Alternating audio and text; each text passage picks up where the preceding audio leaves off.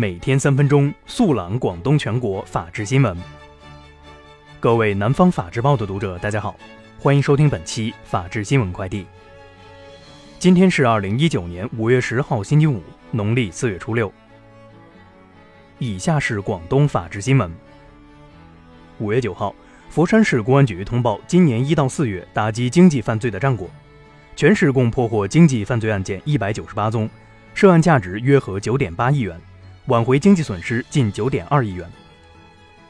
五月九号，广东省客运站携手微信，率先在站内开启微信人脸识别自助入站乘车服务。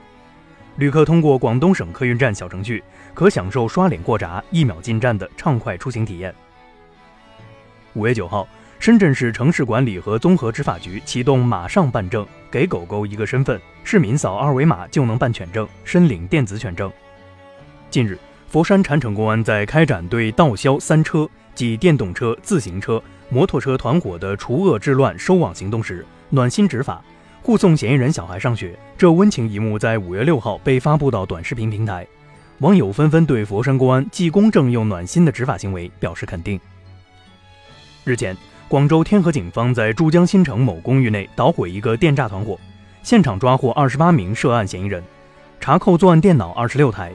作案手机四十六部，案件冻结资金四十九万余元。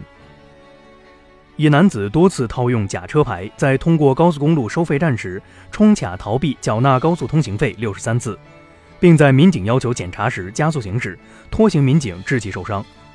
近日，中山市第一市区人民检察院依法以涉嫌抢夺罪、妨碍公务罪对该男子批准逮捕。以下是全国法制新闻。五月十号。公安部召开新闻发布会，通报打击和防范非法集资等涉重型经济犯罪工作情况。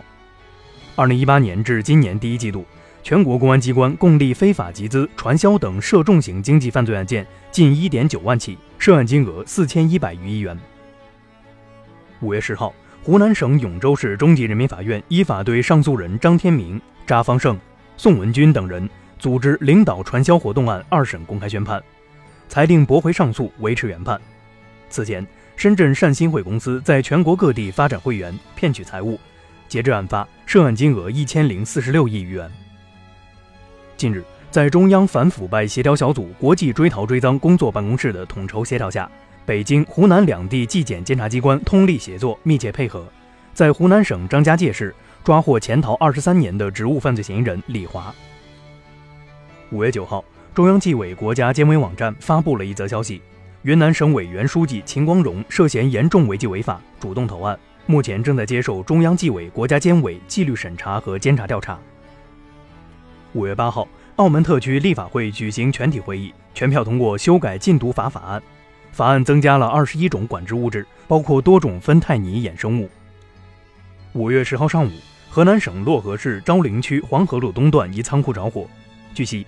仓库隶属于漯河市新世康仓储物流有限公司，存放摩托车、冰箱和空调等物资。火灾发生后，有关部门迅速进行处置，目前没有发现人员伤亡。以上就是本期法治新闻快递的全部内容，感谢您的收听，我们下期节目再见。